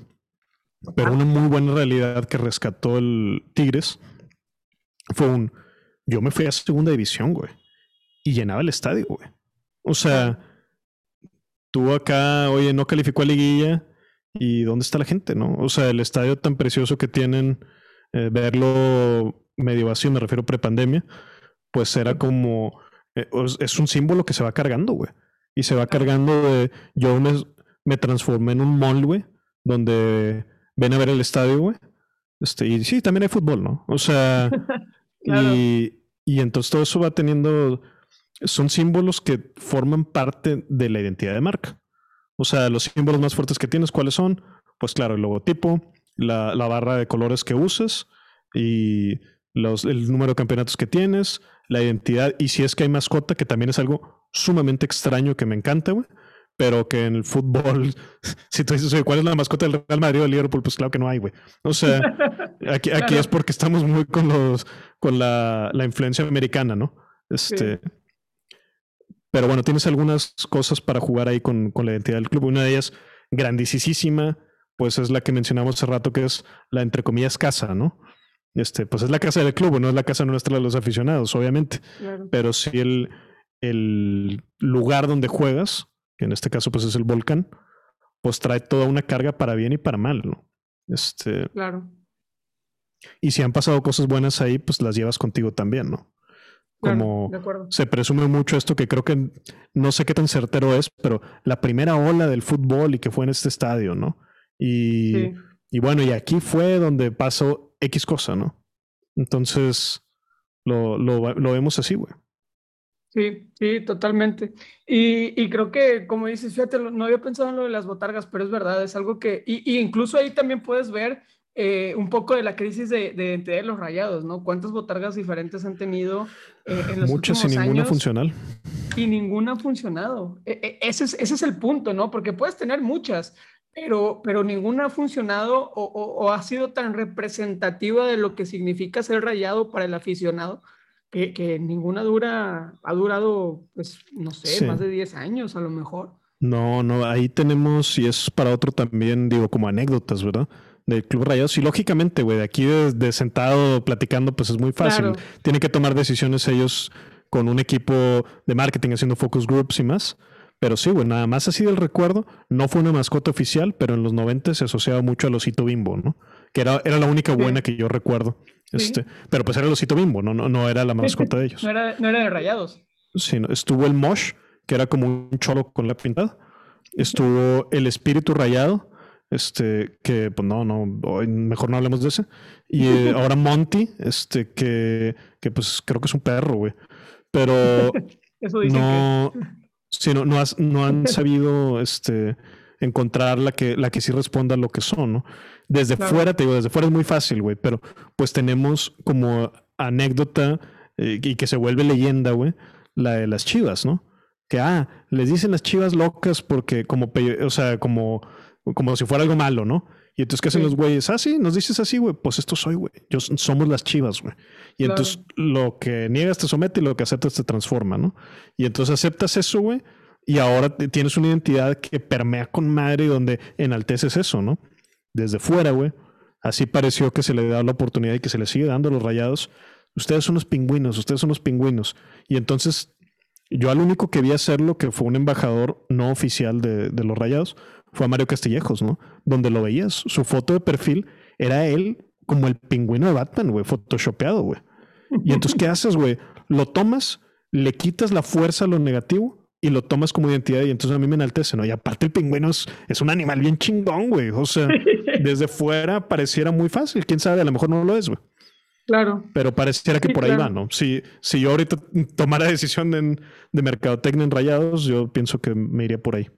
Claro, sí, o sea, como bien dices, lo que, lo que, lo que te, ¿cómo era? Lo que te ataca te enaltece, ¿no? Lo que lo, adoptas, ¿no? eso es a lo que voy. Claro. O sea, el, hecho de adoptar, entre comillas, la burla, porque pues como eso nació el tema de los pingüinos, el adoptarla y decir, sí, sí lo soy, y, pero, no, pero no por lo que tú dices, sino por esto, mm, por esto que representa ser un pingüino, ¿no? En, en, tomando este ejemplo. Y, y, yo también creo que yo, yo la verdad no me explico por qué no lo han adoptado, porque creo que pudiera ser una, una buena estrategia, ¿no? Sí, y en una de esas, güey, aunque eso sería más complicado, pero que el osito bimbo, que ahora no lo dejan estar en los productos, que porque exceso de azúcar y no sé qué, si lo viéramos por ahí como mascota, güey, sería un chingazo muy, muy padre mediático, güey. Sí, claro. Este, verlo por ahí y creo que a ningún rayado le, le molestaría, sino al contrario, ¿no? Es, también una mascota muy, muy chida, sí. Sí, la nostalgia de que, como bien dices, en los, eh, creo que fue en los noventas, era cuando más se, se, asociaba y que hasta tener la botarga del osito bimbo con la, con la playera de rayados y todo, ¿no? Sí, sí, sí. Bueno, bueno, pero si quieres, vamos cerrando este, con la última pregunta. Y, y es una pregunta nueva. Eh, la estrené justo el, el, último, el podcast de la semana pasada. Y la pregunta es la siguiente. Si la vida es un partido de fútbol, empieza cuando naces y termina cuando, cuando te vas de este mundo. ¿De qué posición juega Fernando Suárez Hernández? Ay, cabrón, güey. ya me dejaste ahí pensando, güey, en silencio, güey. Este. Pero al final no. Mm, vaya, no, no quiero hacer una trampa, pero creo yo que la, la posición que juegas no es tan crucial como el equipo con el que lo estoy jugando, ¿no? Entonces, si yo voy bien acompañado, güey, yo no tengo ningún problema con estar en la banca mientras estemos haciendo las cosas correctas, ¿no? Creo que puede ir por ahí. Perfecto, muy bien. Entonces, eh, disfrutas la buena compañía, el trabajar el equipo, el trabajar en equipo, conjunto. Y, y trabajar en equipo y disfrutar en equipo, güey. O sea, la felicidad nomás existe cuando se comparte, ¿no? ser nosotros mismos, que es una frase que la usamos en cada episodio del podcast, ¿no? Un espacio donde podemos ser lo que somos y no lo que los demás quieren que seamos. Pero el, el secreto, si es que hubiera tal, de la individualidad, la paradoja, güey, es que la individualidad solo existe en convivencia con los demás, güey. O sea, tú no puedes decir soy auténtico cuando estoy solo, güey porque ahí no, no estás siendo tal, güey. Eres auténtico cuando lo eres en convivencia con los demás, ¿no? Entonces, no nada más para trabajar, que claro, para trabajar es importantísimo, pero para disfrutar, güey. Para mí es más importante el momento del día donde me voy con mis amigos y me sirvo un tequilita, güey, y estamos hablando de lo que pasó en la semana, güey, que el momento donde digo, qué chingón, güey, ya acabé este pinche reporte y lo voy a mandar a toda madre, güey. ¿Sabes? O sea, habla más de mí y, y me siento más yo, güey no nada más cuando estoy, y vaya, algo, cuando hablamos como de propósito y escribir, que es lo que más me gusta a mí, todo lo que siento que mejor hago profesionalmente y todo, claro, tiene peso, pero una buena plática con mi abuelita o una buena, igual, una buena convivencia, una buena cena con, con mi novia o una buena estancia así con mis amigos, estando ahí, este, nada más, güey, sin, sin estar pensando que tengo que estar produciendo nada, güey, sino simplemente disfrutar el momento, güey. Eso para mí, güey, habla más de lo que creo que es el propósito de lo que estamos aquí, güey, que es para disfrutar con quienes estamos, que, que otra cosa de cualquier cosa de que no, güey, yo tengo que lograr tanta lana o tengo que lograr tanto impacto, tengo que lograr tantos seguidores. De acuerdo. Totalmente de acuerdo. Y pues bueno, creo que con esta, en esta, con esta padrísima reflexión de, de vida, ahora sí que nos despedimos. Fernando, muchas gracias por haber estado aquí con nosotros. No, sé si quieras agregar alguna otra cosa. No, pues yo creo que nos vamos bien contentos y, y pues por ahí, güey, cualquier cosa ya saben, estoy en Twitter, es la red social que más uso, me pueden seguir en arroba bandido diamante y pues por mí es todo, compadre. Perfecto. Pues bueno, amigos de Sociedad Redonda, les agradezco por haberse quedado en este nuevo episodio con el, con el bandido diamante. Yo soy Chuy Cavazos. Nos vemos en el siguiente capítulo y el siguiente giro del balón. Hasta luego.